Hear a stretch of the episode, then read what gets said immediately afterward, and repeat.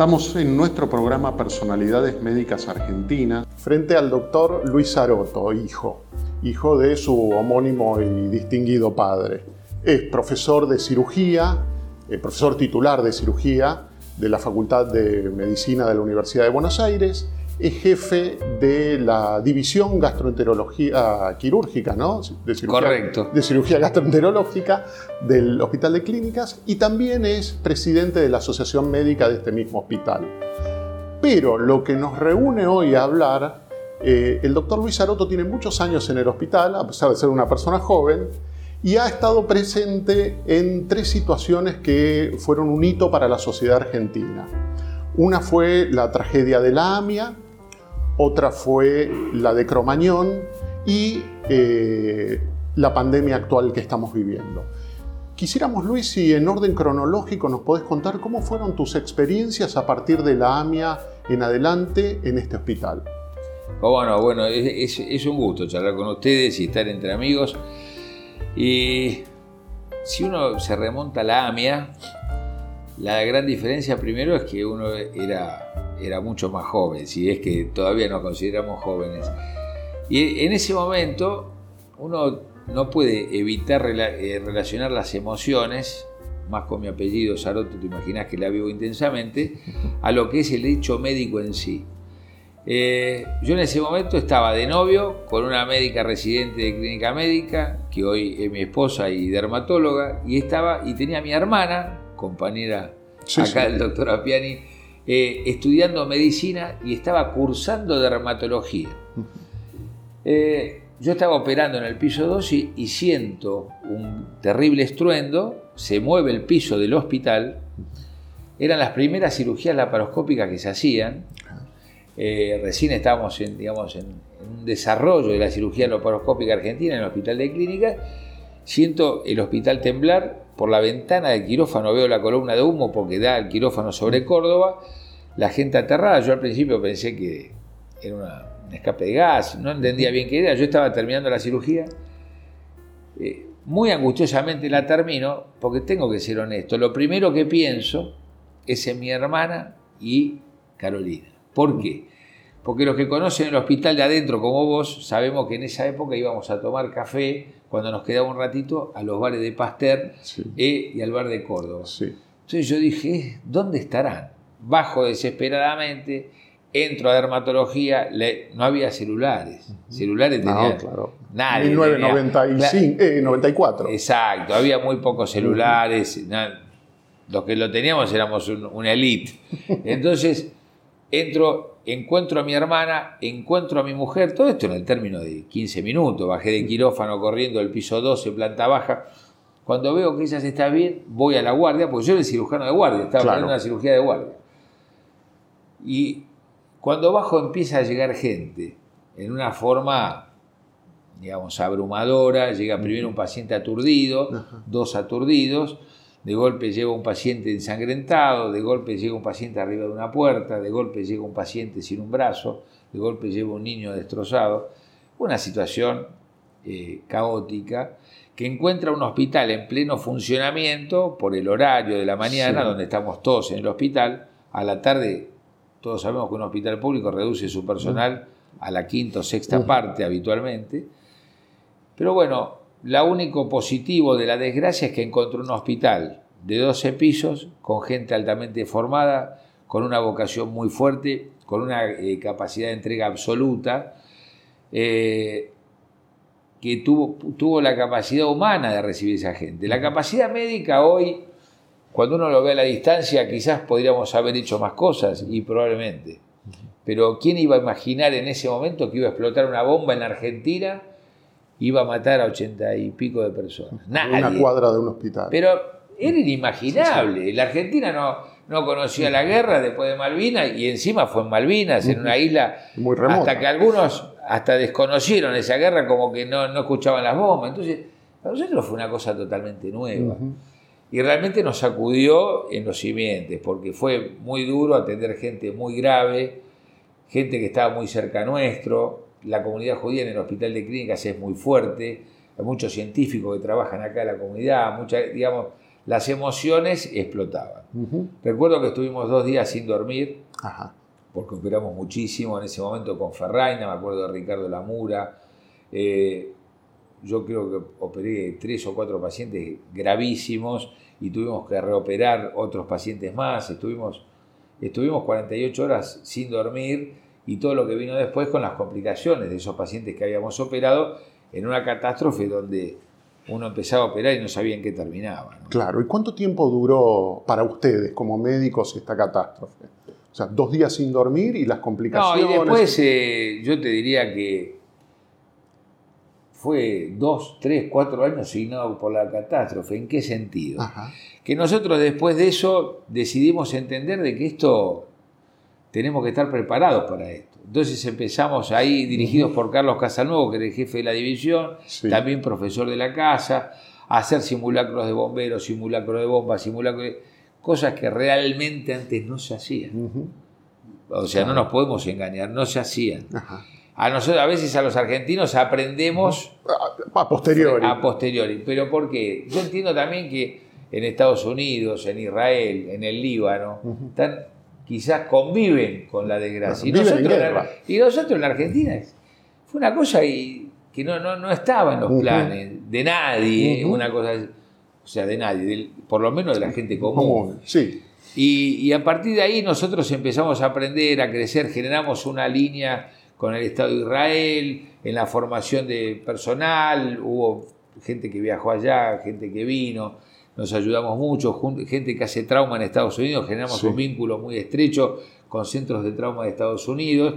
Y bueno, y hoy hay una formación permanente en este tema, una renovación de todos los protocolos de emergencia, y eso nos dejó una enseñanza que después fue aplicada en otras eventualidades. Por ejemplo, en Cromañón. En Cromañón ya era otro mundo, primero porque había celulares, aunque parezca mentira, es un cambio abismal. Y segundo, porque nosotros ya teníamos un protocolo de emergencia con una cadena de llamados, donde frente a una catástrofe de víctimas múltiples, que así se denomina, hay un, el llamado 1, el 2 y el 3, hasta llegar al personal necesario para cubrir esa demanda. Porque gente de más es tan malo como gente de menos. Y porque si te empezás a chocar entre los médicos, de todos quieren colaborar, pero no tienen una función, hace más macana que beneficio. Sí. A partir de ahí, Cromañón también fue durísimo. Quizás, y volviendo a lo emocional, yo ahí ya era jefe de división. de la división urgencia. Exactamente. Ya habían pasado muchos años. Y eh, eh, AMIA te toma como médico. Cirujano de, guardia. Cirujano de guardia. Como Raso. ajá. Que era un martes. Sí, no me, acuerdo qué día, pero era cirujano de guardia ese día. Pero nada, como, como, como alguien que corría y podía estar dos días sin dormir y nada le eh, pasaba. Exacto. Ya Cromañón me toma como padre. Claro. Y fue muy duro, porque Cromañón uno vio llegar gente muy joven, sin daño alguno, tiznados. Nosotros recibimos chicas embarazadas, este, fue muy, si yo te digo la visualmente me dañó terriblemente Cromañón. Quizás por esto que hablamos, del momento de vida que vos tenés. Vos, viste, a los 27 sos inmortal, eh, te bancas todo. Sí, la fortaleza mental y física es otra. Y no te había sensibilizado. Yo ya con Cromañón era padre eh, y veo venir eso, toda gente joven, el más grande que tenía 23 años que vino acá y muy duro. Los padres sufrientes. Yo lo que más recuerdo de Cromañón, donde mi participación fue organizativa, porque si bien en, la AMIA como cirujano tuvimos un rol trascendental, en Cromañón lo mío fue más organizativo, porque los pacientes que necesitaban detección de gravedad, intubación, oxigenoterapia, no había mucho más para hacer, porque los pacientes no estaban quemados estaban con dificultad respiratoria severa, los que al menos llegaron acá.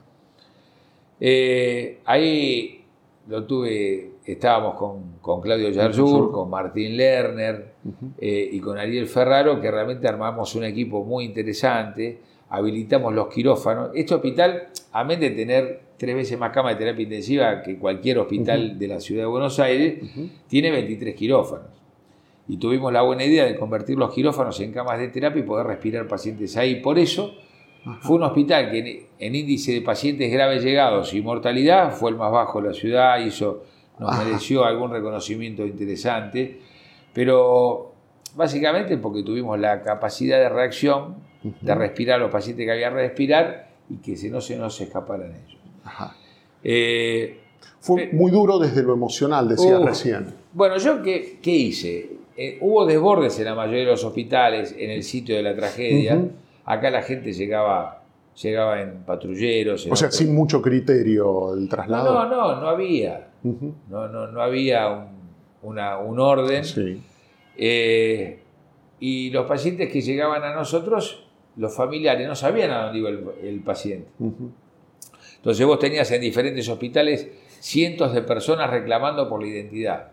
Todos los pacientes que llegaron a clínicas esa noche, ninguno tenía documentos. Algunos ni zapatos, porque frente a esa, Claro. generalmente en ese descontrol se pierden los documentos. No es que no lo- son indocumentados, los pierden. Ajá. Entonces, uno tiene que regirse por señas particulares, eran todos iguales, porque estaban todos negros, Ujú. tiznados. Sí. Entonces, identificar los cuerpos de la gente que llegó muerta, hubo mucha gente muerta al llegar, eh, y, y tratar de hacer que el pa- la familia sepa si está vivo o está muerto. Una cosa durísima, porque hay que hablar con un padre que desconoce por el paradero de su hijo. Es una cosa muy triste. Bueno, yo me dediqué a eso y acá no hubo ningún desborde.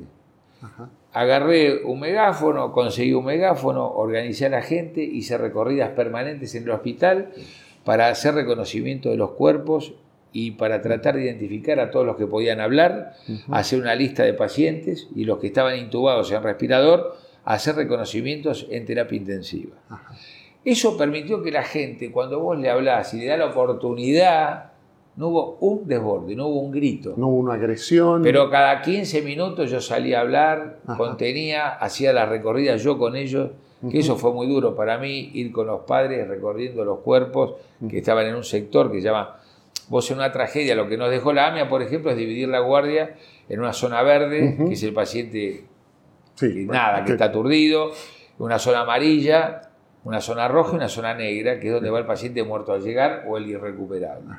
Esa zona negra es una zona triste, como el color lo indica, donde vos tenés que recorrer para que identificar los cadáveres. Y yo me encargué de eso, de la parte de contener a la gente, de distribuir los pacientes, de hacer el triage, porque muchas veces vos clasificás un paciente como amarillo y al rato se vuelve rojo. Sí, claro, Y al rato es se- muy- es muy eh, dinámico Y al eso. rato es verde Sí, es para irse a la casa. Entonces, uno tiene que estar muy encima y tiene que ser algo periódico de ir recorriendo y ver cómo está la situación, porque a veces el que está dentro no lo ve. Ajá. Y vos de afuera le das un enfoque. Por eso el triage, esta clasificación, la hace siempre el médico con más experiencia, el que más sabe. ajá.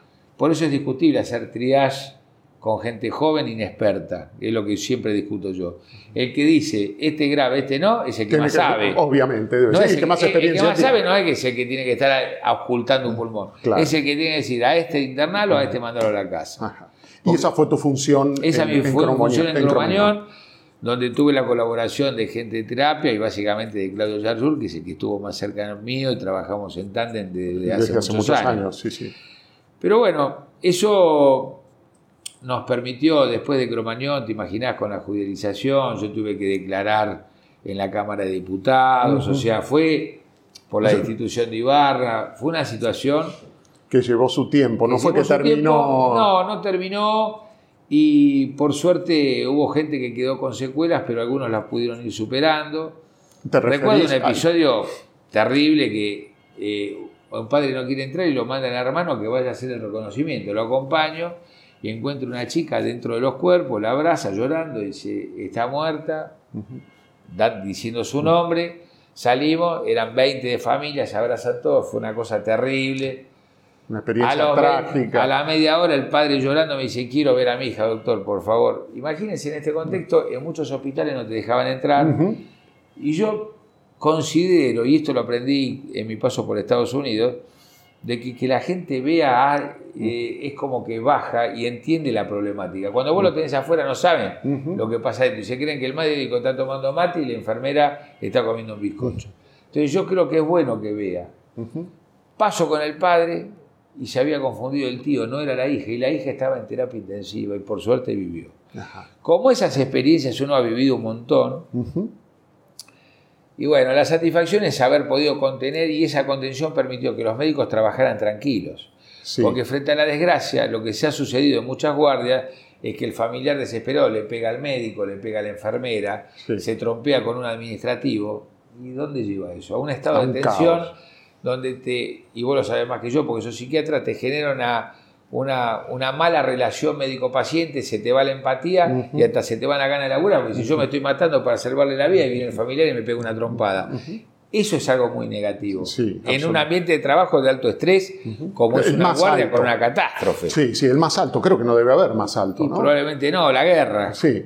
Pero, porque ahí corres peligro vos. Yo siempre digo, la única suerte que tienen los médicos que vivimos frente a la desgracia, pero la desgracia es del otro. Sí. Vos podés ser más o menos sensible. Eh, eh, claro, bueno, porque eso también se dice, que uno puede traumatizarse por lo que ve. Pero eso es real. Pero no está en riesgo tu vida. Sí, eso es Yo trato de hablarle a los jóvenes en ese sentido.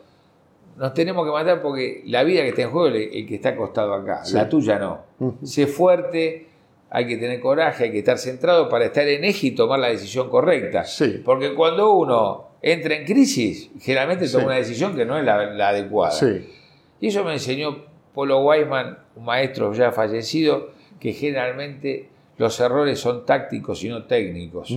La gente no se muere porque la operaste mal.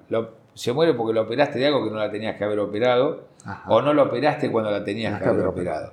Entonces, es más importante la táctica que la técnica, porque uno agarra a cualquiera y dice, mira, esto se corta así y se dan los puntos así, y en tres meses lo entreno y el médico no es. Entonces, el eje de la medicina es, para mí, ¿no? El diagnóstico diferencial y la táctica que uno aplica frente a ese problema. Sí, que tiene un timing preciso. Total. Y decir, la estrategia es esta. Sí. Cuando uno equivoca estrategia, generalmente yo creo que casi toda la vida va a ser es así. Lo que pasa es que en la salud, cuando te equivocas, hay una muerte, no hay una devaluación. Alguien se muere. Sí, claro. Eh, Luis, eh, escuchándote ¿no? de, estas situaciones tan eh, dramáticas y potencialmente traumáticas, sabemos eh, la ciencia sabe que eh, es fundamental para que uno pueda atravesar estas circunstancias de manera exitosa y que esto a uno le permita continuar con su vida de manera normal, tiene que tener como un bagaje previo. Hay algo, la salud se ha generado previamente. Se sabe hoy hasta eh, anatómicamente y neuroquímicamente eso. ¿Cuáles son tus orígenes? ¿Por qué, ¿Por qué has podido atravesar esto de manera saludable? Yo, la verdad que honestamente, bueno, yo soy hijo de un médico.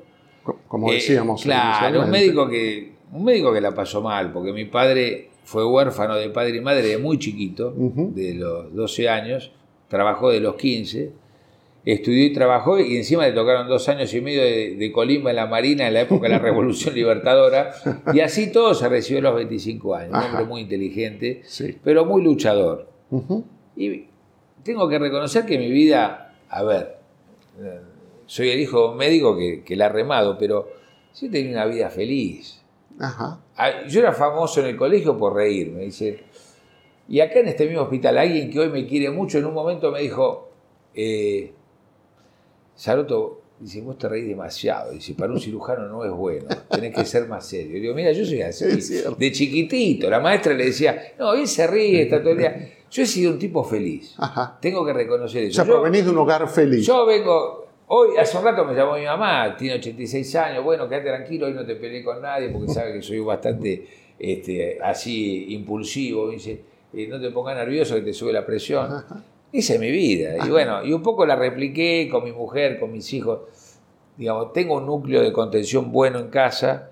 Y de chiquito lo tuve con mi padre y mi madre, mi viejo que es un ejemplo de laburo, y mi madre que eh, digamos, está pendiente de todos nosotros. Y yo creo que eso, dentro de mi desequilibrio, me ha hecho un tipo bastante estable para afrontar esta situación. Muy fuerte para enfrentar este tipo de circunstancias. Después te pega, ¿no? Bueno, eh, una cosa no quita la otra, pero no se llega al extremo que puede ocurrir en algunas personas. No, yo, si te tengo que ser honesto, vos sos psiquiatra, yo alguna que otra vez he tenido alguna tristeza reactiva a un episodio, como es lógico si tenés una desgracia. Claro. Pero yo de estar triste, digo, pero ¿cómo- ¿por qué puedo estar triste? No, no, nunca estoy triste. Ajá. ¿Me entendés? Sí, sí. A veces me enojan situaciones que no puedo reparar, como vos querés que tu hospital, ¿me entendés? Tenga, no sé, 10 robots ascensores supersónicos y no los tenés, pero triste. No, no, es una palabra No, que no, no. no Tengo- forma parte de tu temperamento. Porque aparte, no, exacto, yo disfruto mucho de los amigos, o sea, no soy un tipo que se recluye solo en su familia, creo mucho en los amigos Ajá. como eje de la vida. Sí. tengo, disfruto mucho la amistad, comparto mucho y eso me parece que te descarga y, Sí. y te permite, viste, seguir. Ajá. Luis, y esta etapa te toma, la, la de- va- vamos a la actualidad, ¿no? A la, a la pandemia, con cuarentena incluida, como presidente de la Asociación Médica del Sí. Hospital de Clínicas. Y eso porque un amigo me impulsó, me dijo, vos tenés que ser el presidente de la asociación. La asociación médica en el hospital de clínicas, honestamente, surge con... La, la firmó el general Perón, imagínate. Sí, La- la- el acta del IGJ. Exacto, la- el IGJ. Pero siempre tuvo un rol un, tanto social, ¿no? Y uno no se metía, porque yo me la pasaba en quirófano, trabajando, digo, que la asociación médica está para otra cosa, está para hacer la fiesta de fin de año.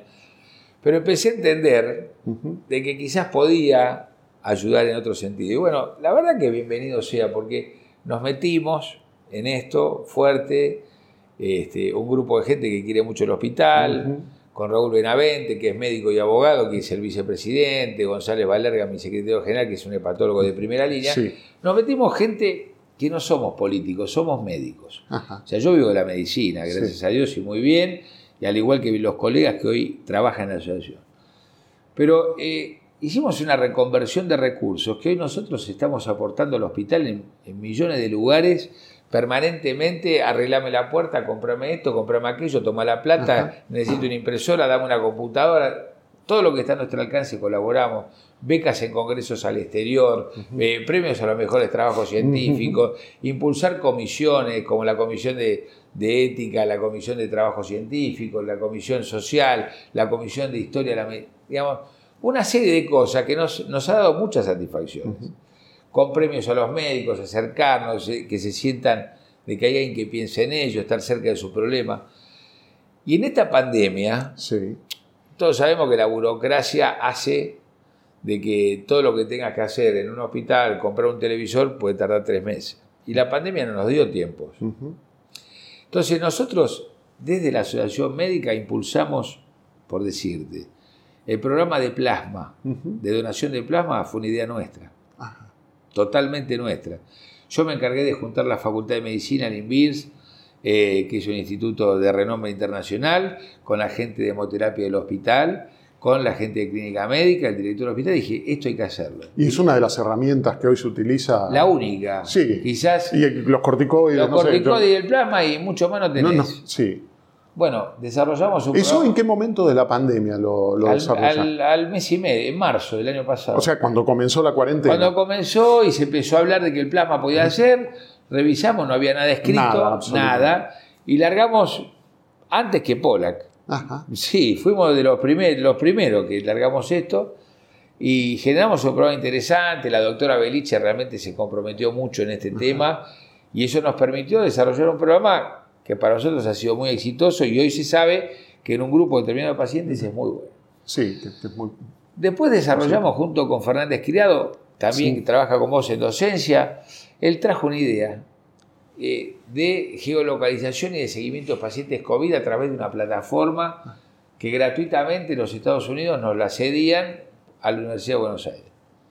Entonces uno puede decir, eso lo había planteado dos o tres, nadie, nadie lo escuchó. Vino, me lo dijo a mí, a la semana estaba armada la plataforma con tres médicos contratados, funcionando, y estamos asesorando al, al mi- al municipio de Pilar, a la gobernación de Buenos Aires.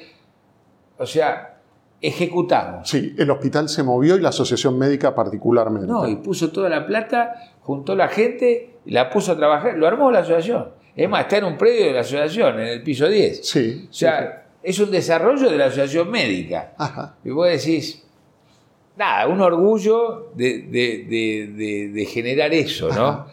Y bueno, como tantas otras cosas en las cuales uno, uno va trabajando, y en esta pandemia, si bien yo soy cirujano, este, he tratado de ayudar en la organización y haga- abrimos el hospital de clínica, pasó de 16 camas en terapia a 83. Sí. Y en el momento más crucial, abrimos una terapia intensiva manejada por cirujanos, que fue muy duro, porque a los cirujanos decirle, muchachos, vamos a hacer terapia intensiva. Yo digo, bueno, acá me tiran por el 8, y no, levantaron la mano todos. y Respondieron a la- 21 cirujanos a hacer la guardia en terapia intensiva. Eso debe ser de enorme grati- eh, gratitud ¿no? y, y felicidad para vos ver que Y sí, tu equipo haya respondido de esa Y manera. la sala la armamos nosotros y le puso toda la plata a la asociación médica, no esperando que el hospital mandara Sí, sí. el expediente, fuimos y Sí. la pusimos nosotros. Sí. O sea, comisión directiva, vamos a la sala, vamos, y la pusimos. Ajá. O sea, estuvo al lado de la gente, gestionamos un container que había en la guardia, una zona de relax para los médicos, con cafetera, comidas. Colaboramos con el... Ahora vino la vacuna y salimos a comprar jeringa, porque la otra vez no había jeringa y fuimos nosotros a comprar de la, La asociación médica. La asociación médica compró una jeringa, le lleva comida a la vacunadora, le compra la impresora, le lleva computadora, le, pre- le dimos tres secretarias hasta organizar el sistema. O sea, estamos presentes, no Sí. para dar un premio a fin de año y tomar café, estamos para desarrollar cosas. Y eso nos divierte Y, mucho. claro, y el apoyo en lo asistencial. Bueno, y el apoyo en la asistencial, eso va de suyo, pero. Lo que acabas de decir, Lo ¿no? que queremos es Ajá. generar ideas y estar permanentemente en eso. Es decir, que la pandemia nos tomó así. Desde la asociación médica pude hacer mucho. Si no lo hubiese tenido, no podría haber hecho lo que hice. O sea, estoy contento de que Eso te quería preguntar. dije, ¿Ha sido muy desgastante? pero sí, terrible fue. Pero, pero aparte fue ser terriblemente descantante. Yo en un momento digo, pero ¿para qué agarré la asociación médica? ¿Viste? Soy profesor titular de cirugía, jefe de servicio. ¿Qué ¿Quién necesidad? me mandó? Y bueno, pero reconozco que sirvió. Ajá. Reconozco que sirvió, que sirve y que está siendo muy útil. Sí. Así que nada, estoy contento y ¿Sentís que ha participado de manera positiva y que ha ayudado al Sí, hospital muchísimo. de manera crucial en Muchísimo. esta etapa que todavía no terminó? todavía no terminó. Ahora estamos en la etapa, en la etapa vacuna. Ajá. es la lucha que se viene. A mí me gustaría tener un vacunatorio con seis puestos de Sí. vacunación y, y vacunar y vacunar y vacunar sin parar. Así que quizás eh, espere un poquitito a ver qué pasa después de Semana Santa y voy a, a encarar toda la tropa para ese lado, para generar un vacunatorio más grande todavía. Ajá. Apoyando a Stecher y a Rosso, ¿no? que son los encargados del vacunatorio, porque el vacunatorio es de ellos. Lo que nosotros hacemos en la asociación es Apoyar. apoyar, desarrollar, darle los recursos necesarios para que la gente sienta que es reconocida. Pues qué, qué importante que para vos, y si estoy vacunando, mi turno hasta las 2, me queda hasta las 4 y que vengan con un sándwich de mí y una Coca-Cola. Es fundamental. Eso, escuchame, es un mexicano de oro. Sí. Porque es, importante reconocer al que se rompe. Sí. Entonces, las enfermeras vocacionales, la gente que tiene vocación. Y la asociación está para eso también. Y fundamental. Y aparte, la verdad, esto puso también blanco sobre negro dónde está la camiseta de cada uno. Ajá. Yo he visto por esta puerta las caras que pasaron y las que no vi. Y Y bueno, también se mostraron esas miserias. Sí, bueno, claro, como en toda situación. Y bueno, algunos, yo entiendo que algunos tengan miedo, ¿eh? Ajá. pero también entiendo a los otros que aprovechan La buena. para no, para, para no dejar todo lo que podrían dejar en la cancha. ¿Entendés? Sí. Porque como el jugador de fútbol que quiere que lo vendan, ¿viste? Y va para atrás. Sí. Y bueno, a veces decir que acá no los podemos vender, si no venderíamos unos cuantos. ah, pero el, el balance general es muy Es bueno. muy bueno. Luis, para, para finalizar, una pregunta quizá más, más íntima, más cercana. Perteneces a una familia de médicos en la cual ya hay una tercera generación ahí en desarrollo. Sí, ya la tenemos en ciernes. Eh, ¿Qué deseas para ellos desde el punto de vista profesional? Ya vos, un médico experimentado, con todas estas cuestiones que te han tocado vivir y que vivís y que vivirás porque te- Sí, eh, sos una persona joven. ¿Qué querés Lo para- mismo que le digo a ellos. Porque vos sabés que mi hermana es médico, mi cuñado, mi mujer, este, mi hermano traumatólogo, mi viejo médico y mis hijas, todas médicas. Mi sobrina, la hija de Lida de la oftalmóloga, también eh, se entró en el CBC. ¿Qué, qué- qué- qué- qué quisieras para Yo ellos? les digo lo mismo que, un poco lo que me transmitió mi papá, ¿eh? que tuvo una O profesión. sea que hay un legado. Hay un legado, que es una profesión diferente a la mía. La de mi viejo, porque ha, ha tenido otro, digamos, otro compromiso en, en, otro, en otros ámbitos. Igual, más igualmente, igualmente destacado. y lo mío fue más académico. Pero mi viejo siempre dijo, ser médico es divertido, es lindo, no es, es, es divertido ser médico. Entonces, si vos me decís a mí, Luis, y es divertido, a mí me encanta ser médico. Yo me divierto. Me divierto hoy hablando con vos, con él, me divierto cuando viene un paciente, eh, me disfruto cuando lo puedo ayudar, me amargo cuando no lo puedo ayudar, pero en el fondo sé que hice lo posible por ayudarlo. Ser un médico con hospital te da una doble satisfacción y te termino con el ejemplo de ayer. Yo voy a mi consultorio particular, eh, el cual también es exitoso. Ahora, cuando yo a un paciente le digo, bueno, esta cirugía vale 10 pesos, y me dice, doctor, no puedo, Nadie tiene que vender un auto para operarse conmigo. Tiene el hospital para operarse gratis. Eso a mí me da una satisfacción personal muy importante. Porque si un paciente se va de mi, de mi consultorio y no se opera conmigo porque no tiene la plata, yo no sé si duermo esa noche. Entonces, uno vive y sabemos que del sueldo hospitalario no vive nadie porque no, no llegas al 5 con tres hijos. Pero la realidad es que tener la posibilidad del que no puede acceder a una medicina privada, puede, lo puedes atender gratis en un hospital, es una satisfacción personal. Y yo vivo atendiendo gente gratis en un hospital, no sé, 10 por día, 12. Sí, los vemos acá. Exacto. Y, eso, y es divertido. Que una persona te traiga un vino caro es lindo y si te trae uno barato también. Sí. Porque es un reconocimiento, algo que yo no sé cuántas profesiones. Es decir, qué linda la casa, pero vos haces dos casas, tres a la vez nosotros atendemos decenas de gente a la vez. Entonces, es un feedback humano donde la gente te cuenta su intimidad, sus temores, sus vivencias, sus angustias, donde vos detectás al bueno y al malo, qué buen sentimiento tiene este hombre. Descubrí gente fabulosa en la medicina, ¿o no? Absolutamente. Ahora, Luis, también uno a veces se expone a algún trago amargo. Oh, miles. Pero no importa, pero lo bueno supera lo malo. Por supuesto, Por supuesto. Pero eso no lo dudes. Desagradecimientos, gente que busca una ventaja. El ser humano es así. Entonces no podemos, digamos, eh, decir eh, que lo malo le gana a lo bueno. Evidentemente sí, por supuesto nos vamos a encontrar con miseria, ventajeros, gente que quiere un rédito económico frente al error por supuesto que hay médicos que se equivocan y lamentablemente si eh, la justicia está también para que, tratar de que el error sea mínimo o que sea involuntario o que sea reparable. Por eso hay que actuar también a mucha conciencia y por eso creo que también en algún momento hay que luchar porque el médico esté bien pago y no tenga preocupaciones en su cabeza más que curar al paciente, porque si a vos no te alcanza para pagar la luz, eh, es difícil que puedas pensar en cómo curar al paciente que tenés enfermo.